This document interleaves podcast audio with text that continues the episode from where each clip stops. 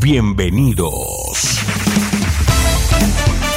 Bienvenidos a una emisión más de tu programa, Experiencias. Quedas en buenas manos del pastor Jeremías Álvarez. Vive una experiencia en tu corazón. Comenzamos. Hola, ¿cómo estás? Un gusto saludarte. Te damos la bienvenida una vez más a nuestro programa Experiencias. Y hoy pues continuamos con la serie eh, Libres de la Violencia Intrafamiliar. Estaremos abordando temas acerca de problema intergeneracional, em, el conflicto es normal, la violencia no. También estaremos abordando por qué callan los maltratados, ¿no? Entonces, temas afines que pueden bendecir tu vida, bendecir a tu familia. Y tengo en cabina a Jorge y Abraham una vez más aquí para eh, desarrollar el tema de, esta, de este programa, de este día. Em, chicos, un gusto saludarles. Sí, muchas gracias Paz una vez más por la, por la invitación y pues seguimos confrontándonos a nosotros mismos, yo creo, con estos temas de la violencia eh, familiar e intrafamiliar, así que pues vamos a seguir aprendiendo y hacer las cosas bien. Sí, gracias igualmente por la participación que se me da en este tema de violencia y pues vamos a ver qué genera la violencia de generación en generación. Y bueno, pues eh, este tema sin duda alguna será de mucha bendición para nuestras vidas. Te invitamos para que no te vayas, te quedes con nosotros unos minutos más en experiencias. Estamos hablando sobre libres de la violencia intrafamiliar. Sigue en sintonía de experiencias. Continuamos. Música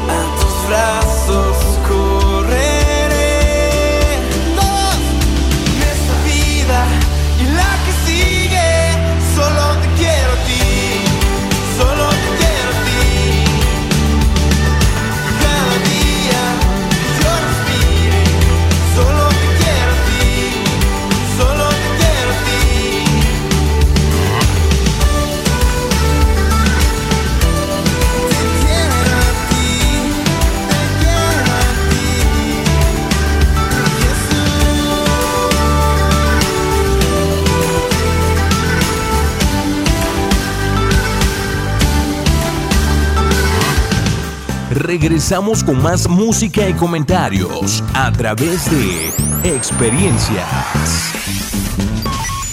Bueno, pues continuamos hablando sobre la violencia eh, intrafamiliar. Si bien es cierto, eh, la violencia ocurre en ciclos. Primero hay una etapa cuando la tensión se acumula y luego sigue la explosión. Al disminuir la adrenalina, el hombre muchas veces tiende a calmarse y volver a lo que se conoce como la etapa de la luna de miel cuando hay conflictos en, la pareja. Él sabe que con la violencia ha quebrantado el pacto matrimonial, pero también con la actitud aparentemente correcta y de arrepentimiento muchas veces vuelve a tomar su curso, lógicamente en un matrimonio disfuncional como tal. Entonces, la violencia eh, eh, acarrea todo eso, jóvenes, chicos, eh, ocurre en ciclos, ocurre de manera sistemática, de alguna manera, ¿no? Una cosa es primero, luego la otra, muchas veces son este enojo, luego palabras fuertes, luego golpes, etcétera, etcétera. En fin, y, es, un problema que aqueja, que lastima, que daña, que lacera mucho a nuestra sociedad, principalmente a nuestras familias. Pero si hablamos de la violencia eh, como un problema intergeneracional, yo creo que, que debemos nosotros detenernos un, poco aquí, ¿no? Porque ¿qué entendemos primero por intergeneracional? ¿Qué entienden ustedes por intergeneracional? Pues que se va de generación a generación, ¿no? Y yo creo que podemos ejemplificar mucho esto, digo, en el contexto de la Biblia y, y, la familia que hemos tomado como base para estos temas, que ha sido pues, este triángulo Abraham, Sara y Agar. Un triángulo, triángulo amoroso. Ajá, amoroso, violento, este, mágico, místico. eh, yo creo que esa, esa violencia que se generó eh, sigue hasta nuestros días. Así es. ¿no? Y, cuál es el resultado? Pues el conflicto árabe-israelí. ¿no? Entonces, yo, esto, es, esto es una realidad. Y, es algo tal vez muy grande y trascendental. Sin embargo, en nuestras familias también lo vemos, yo creo, ¿no? O sea, no te lleves con tal familia porque no. O sea, porque es un pleito que ya traen de que el abuelito le bajó a la novia al otro y desde ahí fue, se hizo el pleito y no se llevan, ¿no? Tipo los López y los Garcías, ¿no? ¿Cómo se llamaba la película? Los tres García. No me acuerdo. Sí, no, sí, los Garcías y los López, ¿no? Sí, sí, sí, algo así. o, el caso pues de Romeo y Julieta, por ejemplo. por ejemplo. ¿no? Que era la, esta disputa de las familias y todo eso. Y, y al final es, pues, yo lo puedo ver que es como una maldición que va de generación en generación también, ¿no? Sí, sí. Y muchas veces los, los, los miembros más nuevos, por así decir, eh, ni saben por qué están peleados con nosotros. Exacto. ¿no? Sí. Sí, yo creo que, por decir, aquí en México luego se da mucho eso por tierras, porque este se mataron los papás, los abuelos, etcétera. Y así como decía Jorge, los más pequeños quieren jugar con las otras personas, este, conocer a otras personas fuera de su círculo cotidiano. Y pues no saben ni por qué, ¿no? Y eso se da en todo, ¿no? En todos ámbitos, en escuelas, familias, e iglesias también.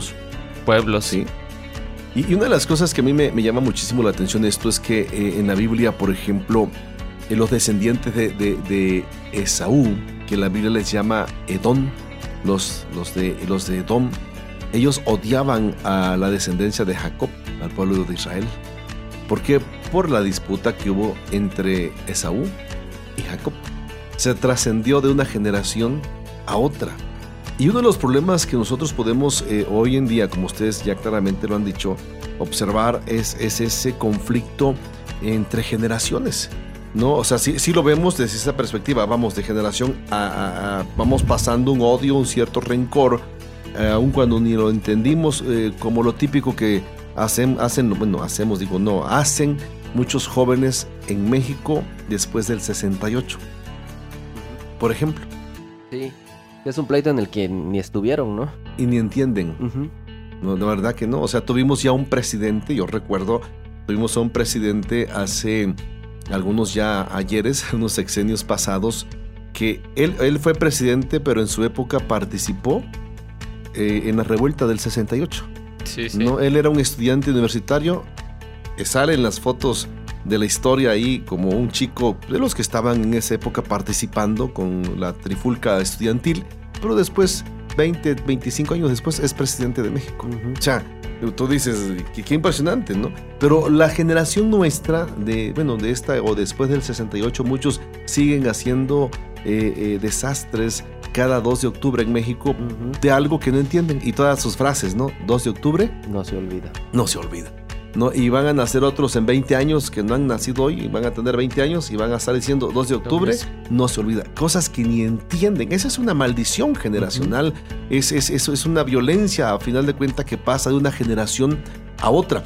Entonces, pero en la familia también tendemos nosotros a, a- a pasar la estafeta de violencia. ¿Por qué? Porque si el hijo está viendo que el papá violenta a la madre, se repite el conflicto. La hija, si ve que la madre eh, eh, este, es abusada, es victimizada, etcétera, etcétera, ¿saben que se repite ese patrón?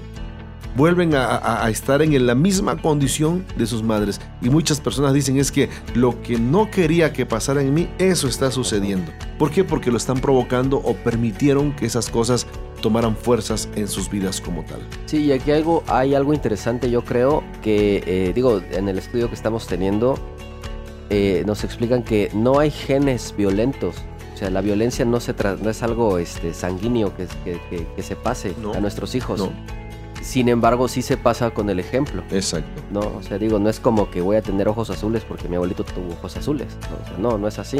Es por un ejemplo que, que- que yo estoy recibiendo, yo como hijo estoy recibiendo un ejemplo que me están dando en casa y pues como lo ve en casa está bien, entonces por eso lo repito y por eso cuando tenga mi familia pues voy a hacer eso porque pues, es lo que aprendí en casa, ¿no? Así es, sí. Sí, actualmente es lo que se ve, ¿no? La violencia actual es lo que pasó años atrás, ¿no?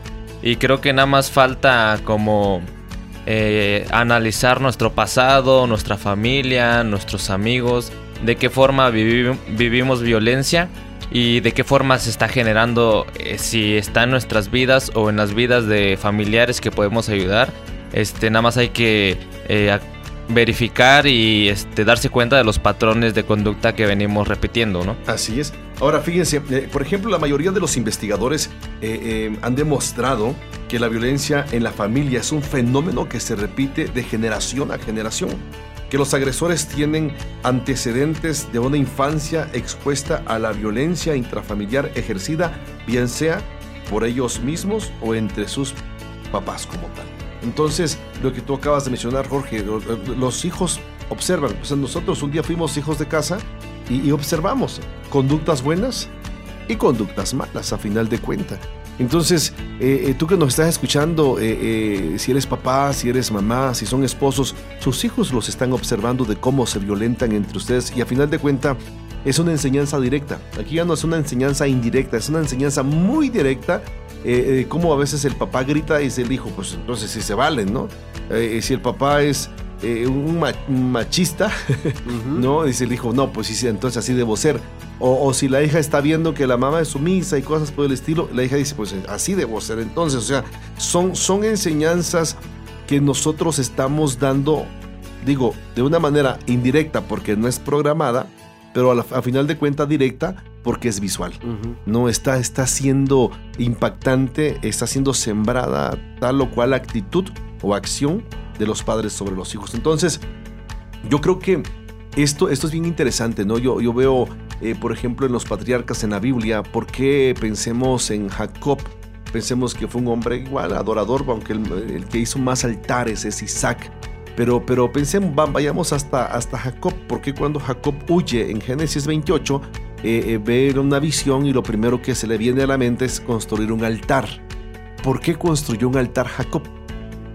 ¿De dónde lo había aprendido? De su papá. de Isaac. Isaac fue un constructor de altares. ¿De dónde lo había aprendido? De su papá. De su papá, de Abraham. Aquí la pregunta, y nos vamos al corte. ¿Qué están aprendiendo los hijos de los padres hoy en día? ¿Qué están aprendiendo nuestros hijos de nosotros que somos padres hoy en día? Estamos hablando sobre la violencia, libres de la violencia intrafamiliar y ah, eh, iniciamos este, este programa tocando el punto o eh, la característica de la violencia eh, intrafamiliar como un problema intergeneracional. No te vayas, estamos en experiencias. Síguenos a través de nuestras redes sociales, facebook.com, diagonal experiencias online y a través de nuestro correo, experiencias arroba y mándanos tus WhatsApp al 951-392-1349. tiempo ya todo lo dejo atrás, mi error de ayer. No volveré a. Hay un nuevo amanecer.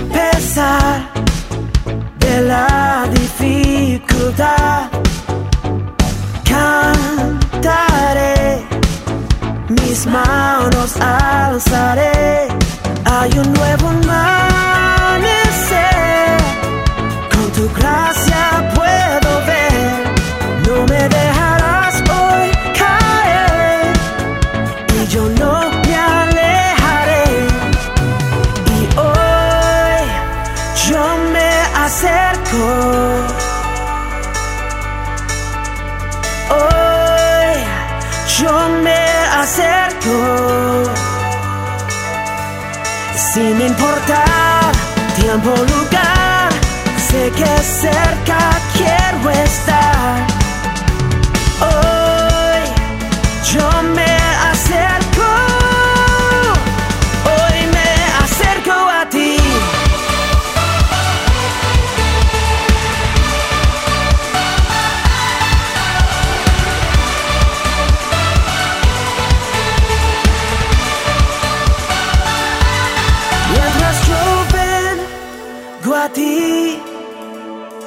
acercas a mí. Te quiero solo a ti, pues libre soy en ti. Y hoy yo me acerco.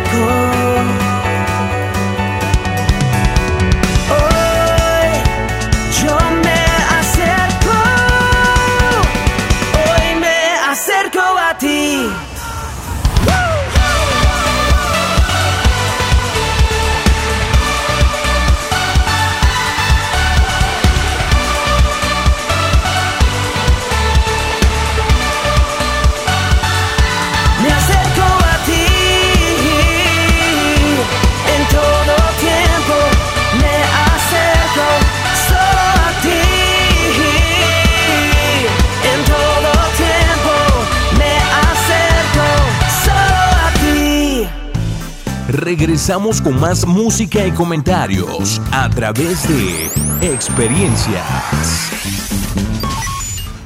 Continuamos con nuestro programa Experiencias y bueno, dejaba una pregunta antes de irnos al corte. ¿Qué están observando? ¿Qué están aprendiendo nuestros hijos de los padres, de nosotros como padres? Yo creo que, que em, es una pregunta, Jorge, que nos debe llevar a reflexionar. Digo, que somos papás, ¿no? Eh, tú eres hijo, aunque no eres un niño, ya eres un adulto joven, Sí, sí. pero yo creo que sigues observando a tus papás también y algo estás aprendiendo, bueno o malo, a final de cuentas, porque todo se aprende. Sí, yo creo que también eh, respecto a esa pregunta, ¿qué nos han enseñado como hijos? Y también que ya aprendimos, ¿no? Los que son jóvenes adultos como yo, ya tenemos cierta perspectiva de la vida, ciertos este, modales, ciertas conductas y comportamientos. Entonces igual ya somos responsables de lo que aprendimos y que debemos reaprender, ¿no? Sí, al final yo creo que mm, eh, lo que nuestros hijos vean de nosotros va a ser pues un, un- un resultado a futuro de ellos como personas, como seres eh, eh, que se desenvuelvan en esta sociedad.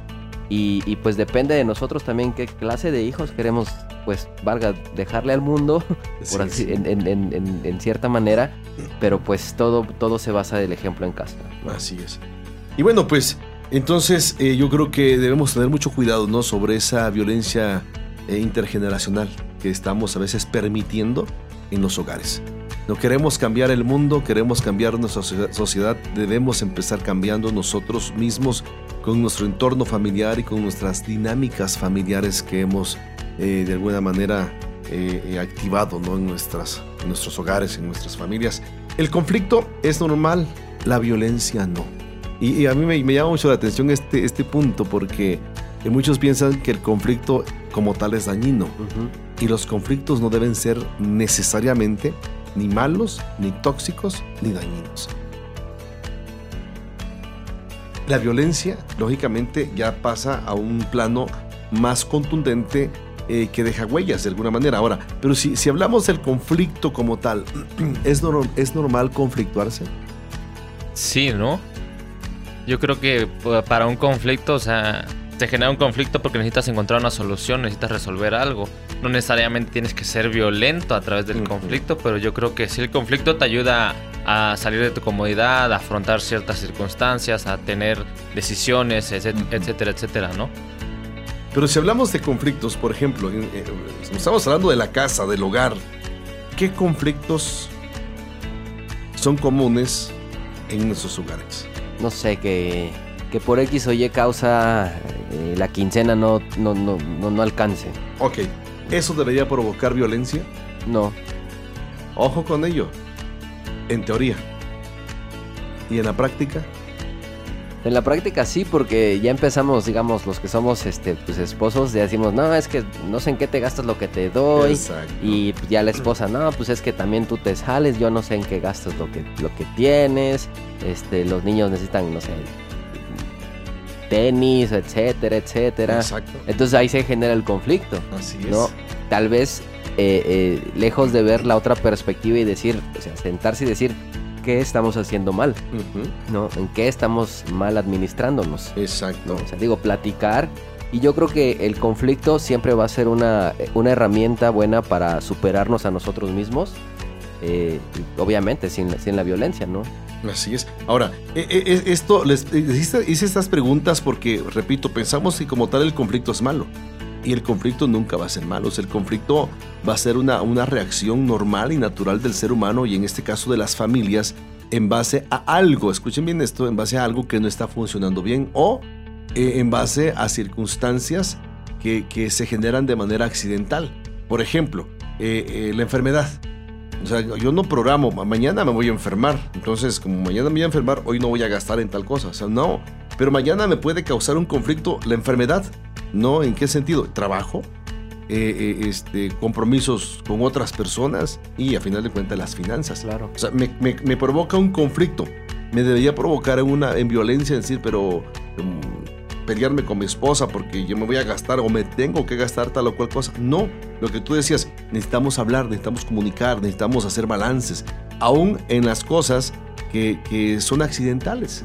¿no? Como la enfermedad, como un accidente de tránsito, como X cosa, ¿no? O, o no sé si les ha pasado, ¿no? A veces cuando llegamos a perder el dinero, se nos cae de la bolsa, ¿no? Este, yo a mí se me cayó, recuerdo un día que me, me man- me mandaron pues a comprar este, el desayuno.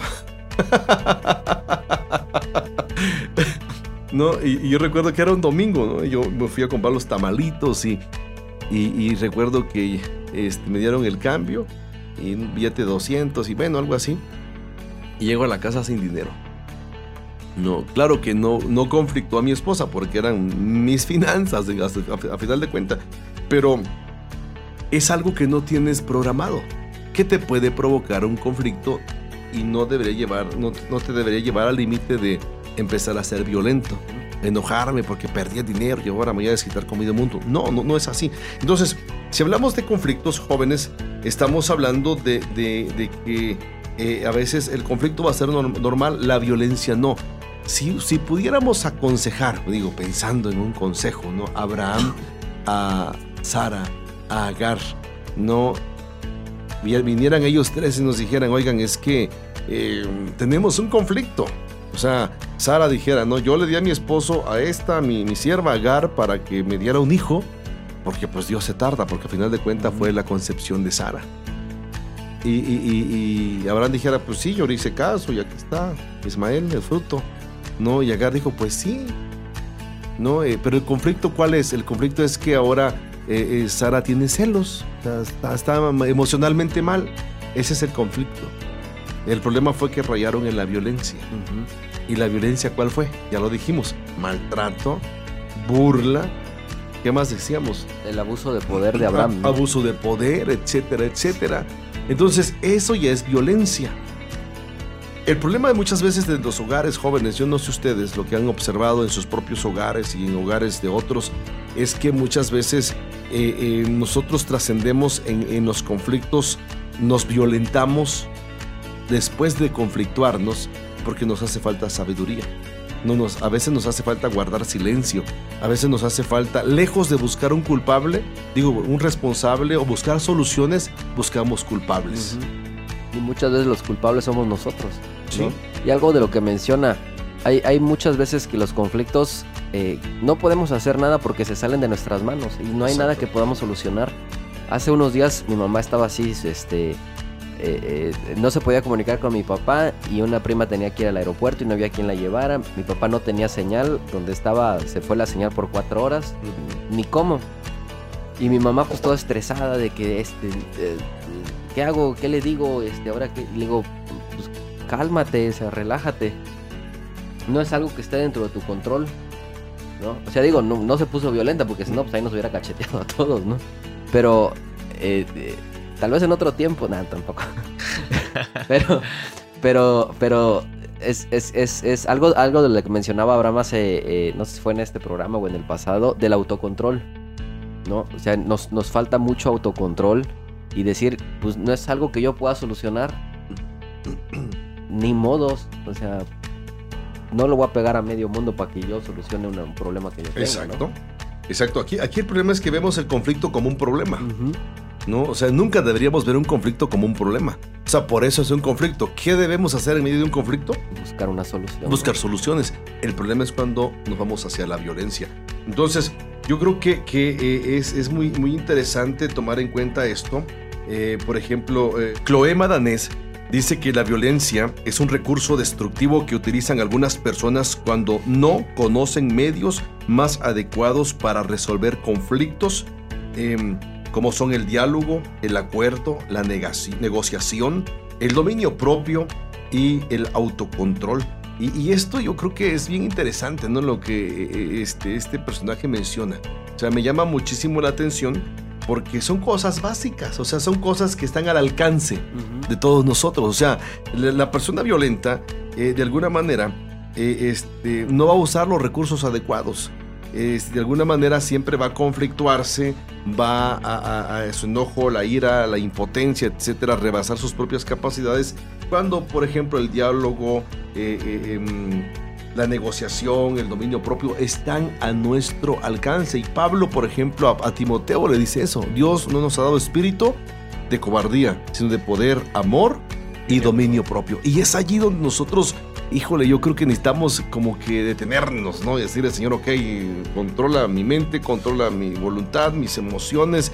¿Por qué? Porque debemos nosotros aprender a, solucionar conflictos como tal. La sociedad está conflictuada por lo mismo. ¿no? Eh, nuestros hogares están conflictuados porque no hemos eh, tomado las herramientas necesarias, eh, precisas, claras para poder solucionar los conflictos intrafamiliares como tal. Sí, y yo creo que esta parte de, digo, hasta la policía utiliza negociadores, ¿no? Sí. Entonces sí. yo creo que, y muchas veces no queremos buscar, digo, negociadores en el caso de, de, de, de terapeutas, como es sí. el caso de usted, eh, ¿Por qué? Porque pensamos que podemos solucionarnos, pues, perdón, solucionar el problema por nosotros mismos. Cuando ya es algo que sale de nuestras manos, pues ya es mejor buscar ayuda profesional también, ¿no? Yo creo. Así es. Y, y yo creo que todos estamos a, a expensas de eso, ¿no? Y, y, y podemos llegar, a, o hay un momento en nuestras vidas que necesitamos platicar con alguien, sí. ¿no? Porque de lo contrario nos vamos a conflictuar cada vez más. Entonces, si nos damos cuenta del conflicto, es normal, la violencia no. Por ejemplo, regresemos al ejemplo de Caín y Abel. ¿Cuál era el conflicto de, de, de, de Caín? Que su ofrenda no fue agradable, no fue delante agradable. de Dios. ¿Qué hubieras hecho tú? Híjole, pues... eh, primero espero no pensar como Caín y pues este ver por qué no fue agradable y en este caso pues copiarle algo a Abel, ¿no? O sea, qué fue lo que hizo él bien que yo no hice. Desde la perspectiva analítica sería eso, o sea, analizar, o sea, qué cosa no hice bien, o sea, qué cosa hizo bien aquel, qué me faltó, qué aquel hizo de más o hizo bien, ¿no? O sea, vamos, eh, pero lejos de eso, él ve un conflicto y el conflicto de Caín fue el rechazo. Así como muchos en nuestras familias, fue el rechazo. El rechazo de Caín fomenta en él envidia, celo, enojo, ira, contienda, sentimientos de, de, de muerte. sí, de muerte. Y al final de cuentas, o sea, viene, fíjense bien, y hasta hipocresía, porque viene con Caín, con su hermano Abel, perdón, le dice, vamos al campo, ¿no? Te invito. Sí, sí. ¿No? O sea, no dijo, mira, vamos a pelear, ¿no? O sea, la Biblia no, no, no, no relata, no describe eso. Pero ¿qué pasa? Mató a su hermano por un arranque donde había un conflicto. Los conflictos son para que nosotros nos detengamos y observemos en nuestro derredor, en nuestro interior, qué cosas no están bien para poder mejorar. Buscar ayuda si es necesario, pero, pero no debemos confundir el conflicto como problema. Cuando nosotros vemos el conflicto como problema, entonces damos el paso hacia la violencia. Sí, y es donde, bueno, muchas veces, eh, digo, afortunadamente, y espero nunca me pase, ¿no? Perder el control ante una Ujú. situación, ¿no? O sea, tal vez sí nos hace falta esta parte analítica.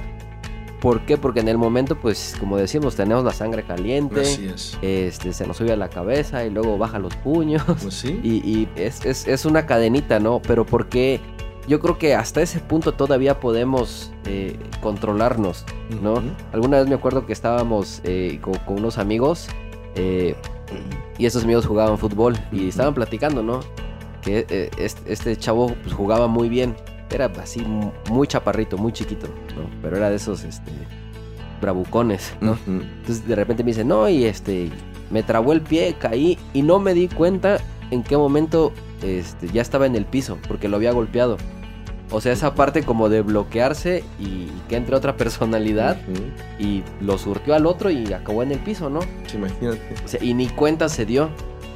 Entonces, digo, si eso lo hace eh, eh, eh, en una cancha de fútbol, ¿qué esperarse de su casa, no? Digo, espero no escuche el programa y espero ya haya cambiado, ¿no? Si no, ni modos, amigos. Pues sí. Está lejos, de todas formas. No llega la señal. Sí. Pero digo, eh, yo creo que nos hace falta esa parte, ¿no? A- análisis, autocontrol. Y al final, eh, pues yo creo que debemos estar cimentados mucho en, lo- en los valores cristianos, ¿no? Y lo que el Espíritu Santo pueda depositar y hacer en nosotros en esos momentos. Sí, sí, sí. Sí, yo creo que por decirle un tip o lo que se maneja mucho es de contar hasta 10, ¿no? O hasta una hora, dos horas. Por ejemplo, cuando te mandan un mensaje que no se lee de la misma forma como se escribió y lo contestas, yo he visto que contéstalo y no lo mandes, mándalo después de media, 40, una hora, tres horas, según tú cómo lo ves. Y si lo vuelves a ver y ves que está, mm, estás violentando con palabras a través de, de un mensaje, pues no lo mandes, vuélvelo a escribir y así, ¿no? En este caso sería como autocontrol para no llegar a la violencia, ¿no? Eh, Imagínate, buen punto porque nos violentamos con los textos Sí. muchas veces. Y con, con un, eh, una figurita, ¿no? Con un... Emoji. Eh, nos, nos, nos, nos violentamos muchas veces, ¿no? Y, y digo, estamos tan mal en ese sentido que debemos hacer ajustes. Ahora, eh, te dejo esto en tu mente eh, para que puedas reflexionar antes del corte. No confundamos conflictos con violencia. Los conflictos nunca deberían llevarnos a la violencia. Los conflictos deberían llevarnos a, hacia la búsqueda de solución en los problemas para evitar la violencia. Estamos en experiencias, no te vayas, quédate con nosotros un momento más. Síguenos a través de nuestras redes sociales, facebook.com diagonal experiencias online y a través de nuestro correo experiencias y mándanos tus WhatsApp al 951 392 1349.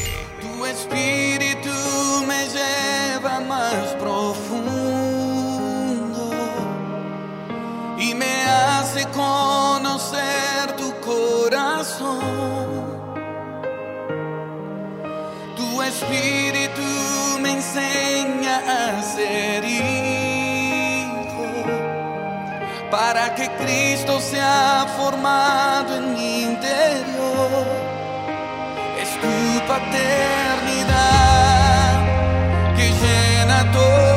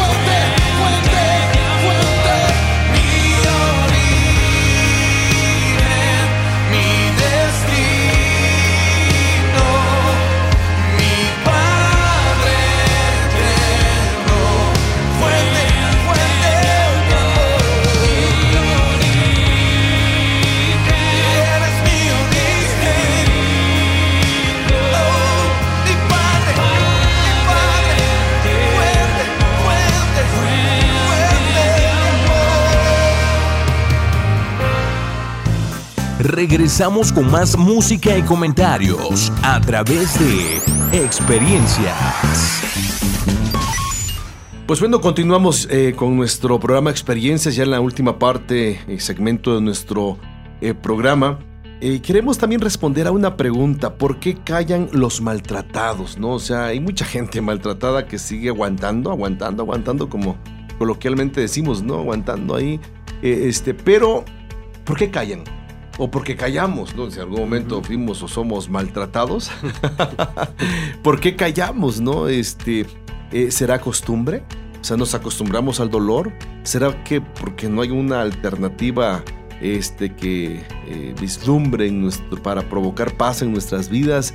¿Será que porque ya no hay otra opción? Etcétera, etcétera. ¿Por qué callan los maltratados? Y esto yo creo que eh, es una pregunta, jóvenes, que pues es importante, ¿no? Reflexionarla, eh, entender, ¿no? ¿Qué ocurre en ese momento de violencia? Eh, la violencia que ocurre en el hogar eh, es el crimen de alguna manera encubierto más común que existe. como con, con consecuencias de alguna manera negativas para el individuo, para la familia y para la sociedad. Entonces, si hablamos de la violencia intrafamiliar, eh, se mantiene, esta violencia se mantiene oculta en la mayoría de los casos, eh, eh, no porque sea difícil de, percibirla, sino porque estamos muchas veces como sociedad acostumbrados a callar. ¿no? Irónicamente, hablamos de chismes, hablamos de muchas cosas, pero cuando se trata de violencia, muchas veces la víctima calla. No, pero calla, ¿por qué? ¿Qué les parece si empezamos a enumerar algunas cuestiones por qué callan las víctimas en el mal- maltrato intrafamiliar? Pues eh, primero porque se piensa que la violencia familiar es un asunto de las otras personas que no tiene nada que ver con nosotros. Y, y- y esto, eh, yo me acuerdo que en algún momento de nuestra historia, eh, en mi familia, que rentábamos una casa ¿no? donde vivíamos, recuerdo que nuestros vecinos se violentaban, o sea, sí, pero se violentaban feo, ¿no? Así, feo. Y lloraban, o sea, ambos, nada. Yo recuerdo que la señora quedaba llorando, pues esas casas, ¿no? De, de, de interés social. Escuchas todo, ¿no? Este, a mí me, me llamaba muchísimo la atención porque yo, yo escuchaba cómo, cómo la, la persona lloraba, cómo el otro salía muy mal emocionalmente. Y, y- y llega un momento en que tú dices, les digo, les, les comento que los oímos y digo, pues va a ser penoso, ¿no? Para mí Sí. principalmente y para ellos yo creo un poco más. Pero yo lo que hice fue orar, ¿no? Orar por ellos, pedirle a Dios por sus vidas, etc.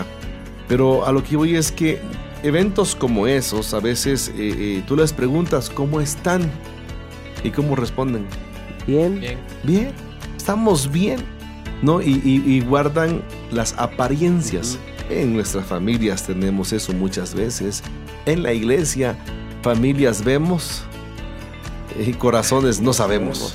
No, la verdad. Y pueda que alguien nos está escuchando ahorita que diga, pues sí, aquí en la casa eh, me- somos golpeadores. Pero allá afuera, hasta la puerta del coche me abren, ¿no? Sí. Y, y- y hay ejemplos, hay vivencias, experiencias de personas así. Sí, pues eh, digo, eh, yo creo que a muchos les ha pasado, ¿no? Y a, a otro- a un amigo de, de mi papá y de la familia le pasó que pues vio que el hombre le estaba pegando a la mujer ¿no? y se metió mi amigo, bueno, el amigo de la familia, este, y la señora le dijo, no, usted no se meta. O sea, Si para eso es Sí. mi esposo. Ajá, dice, usted no se meta que esto es de nosotros. Y aquella ya casi sangrada Sí, sí. y todo, ¿no? Están tan acostumbradas, yo Exacto. creo. Y, y- y- y- y es esto, ¿no? Porque como, como, como, la, como este tipo de violencia parte en la casa, que es donde se supone que estamos seguros, eh, que nada nos puede hacer daño, pues es donde más nos hacen daño. Así ¿no? es. Entonces, ahorita la sociedad sí, yo creo que, que si ve una pareja peleando, mejor ni se mete. No te metas. No te La metas. verdad, ¿Sí? la verdad no se mete porque uno pues acaba peor uno. Sí. ¿No?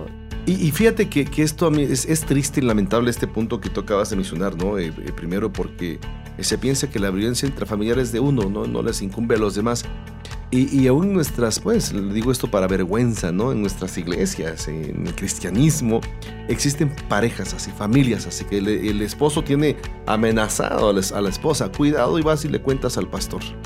No, cuidado porque este problema es nuestro y aquí son nuestros problemas y, y yo como pastor tengo conocimiento. ¿No? De, de- de violencia. Yo digo, pues si no me invitan, no, me, no voy. Sí, sí, claro. No, o sea, yo he aprendido algo que consejo no pedido es consejo no recibido. Entonces, ¿para qué desgastarse con personas que no están permitiendo ser ayudadas lejos de que uno se quiera enterar? Porque uno, a final de cuentas, se entera. No. Es lo peor. Es que lo peor. entera. sí, o sea, es que es así.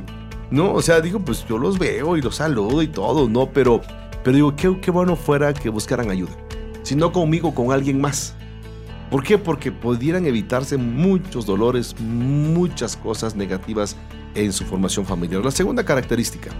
La segunda se considera que lo que sucede en el hogar es un asunto privado que debe ser guardado en secreto. debe ser guardado en secreto. Muchos piensan que la privacidad de la familia puede ser valorada positivamente hasta donde no afecte la integridad física o psicológica en ninguno de sus miembros. Ojo con ello, o sea, eh, o sea, pu- puede- pu- hay- digo, tenemos que ser sabios, es- que nuestra vida, digo, de alguna manera sea conocida, pero hay áreas, no hay cosas que son muy propias de la familia y que no tengo ni por qué decirlas y ustedes no tienen por qué decirlas. O sea, hay cosas, o la mayor parte, se debería guardar yo creo tal vez, si no en secreto, pero en intimidad familiar. Sí. Pero la violencia, no. La violencia, no. no mucha gente eh, eh, han llegado hasta el grado de matarse, quitarse la vida o quitarle la vida a su cónyuge pensando en esto por la violencia que hay en, en la familia, no o con los hijos, no los hijos eh, se están amenazados, no hay cuidado, dices esto, no me decía mi esposa hoy, no, no, no escuché las noticias temprano, creo que ya legislaron que está penado, no el, el- el disciplinar a los hijos. Chanclazo. Imagínate. O sea, yo estoy en desacuerdo de eso. Ya lo digo públicamente, estoy en desacuerdo. Estoy en desacuerdo en la violencia intrafamiliar también. Pero la corrección nunca va a ser mala para el hijo. Ahora, hay que saber cómo disciplinamos. Y esto yo lo quiero decir porque pues la Biblia lo dice. Y si la Biblia lo dice que corrige al niño con vara, debe ser con vara. Sí, sí. No, la verdad. De luz. No, o sea, igual, tenemos que entender eso. Pero la otra parte eh, eh, que yo entiendo y que yo observo en todo esto es que eh, nos estamos polarizando. O sea, yo, yo estoy en contra de la, de la violencia con el niño, hacia el niño. ¿Por qué? Porque no se va a comparar la fuerza del, del papá o del adulto contra el niño. Pero tampoco, eh, también digo, o sea, cuando vas a disciplinar, yo, yo eso le digo a los papás, no, no, no disciplines enojado. No, disciplina cuando no estés enojado. Sí, porque se saca más furia, más. Lo que hacen los papás es un desahogo de su enojo. No, no es que hayan solucionado el problema, se desahogaron contra, con el hijo o con la hija y eso no es bueno, eso no es sano. Algo que yo siempre he dicho en cuanto a esto es habla con tu hijo primero. No, yo lo hice, lo sigo haciendo con mis hijas. No sé, mira, eso está mal, eso no se hace, bla bla, al rato platicamos. Y eso al rato platicamos es al rato te disciplino. Y Da más hecho. miedo, ¿no? Sí. Y, y- y disciplino y las dejo llorar porque duele, la disciplina duele, eh, este, duele. Y ya después yo regreso, unos minutos después regreso. Y están enojadas. O sea, están muy enojadas conmigo, pues en esa hora. Soy el peor. Sí, Y ya le digo, mira, ven, te voy a abrazar. Y, y te discipliné por esto, por esto, por esto y por esto. Entonces, eh, eh, cuando yo hago eso es lo que la Biblia dice. Tu vara y tu callado me infundirán aliento. O sea, puedes disciplinar, sí. Pero alienta, también apapacha después de que disciplinas. Es- es- eso es lo mejor que deberíamos hacer. Entonces, las dos cosas, repito, son, son polarizadas. El violentar al hijo y que ahora nos legislen que no lo puedes tocar. Si de por sí estamos como estamos, digo, Estados Unidos fue lo que le pasó. Sí. No, si el hijo no puede, la papá no puede tocar al hijo. ¿Qué pasó con la sociedad estadounidense? Se descarrió, ¿Se ¿no? descarrió? Les guste o no. Les guste o no. Ya los padres no tienen derecho. Entonces, si no tengo derechos y mis obligaciones, o sea, porque esto es, es un balance, derecho y obligación. Mi obligación es eh, eh, proveerte, educarte, ayudarte, eh, protegerte, etcétera, pero también mi obligación es educarte. Y la disciplina es parte de la educación. Sí, yo creo que eh, es- tocando este punto de Estados Unidos, no sé si ha visto un video, tú, Abraham, donde un, un niño hace la llamada de denuncia, que le están, este, le están Sí, pegando, sí. le quieren pegar, y llegan los policías, ¿no? Y este, y así como que van con la mamá. No, no sé si es un fragmento de una película o de una serie, no sé, porque no la he visto Ujú. completa. Pero este fragmento sí me quedó eh, grabado. Y el hecho de que uno de los policías le llama al niño y le dice, ah, ella te pegó, sí. ¿Y por qué te pegó?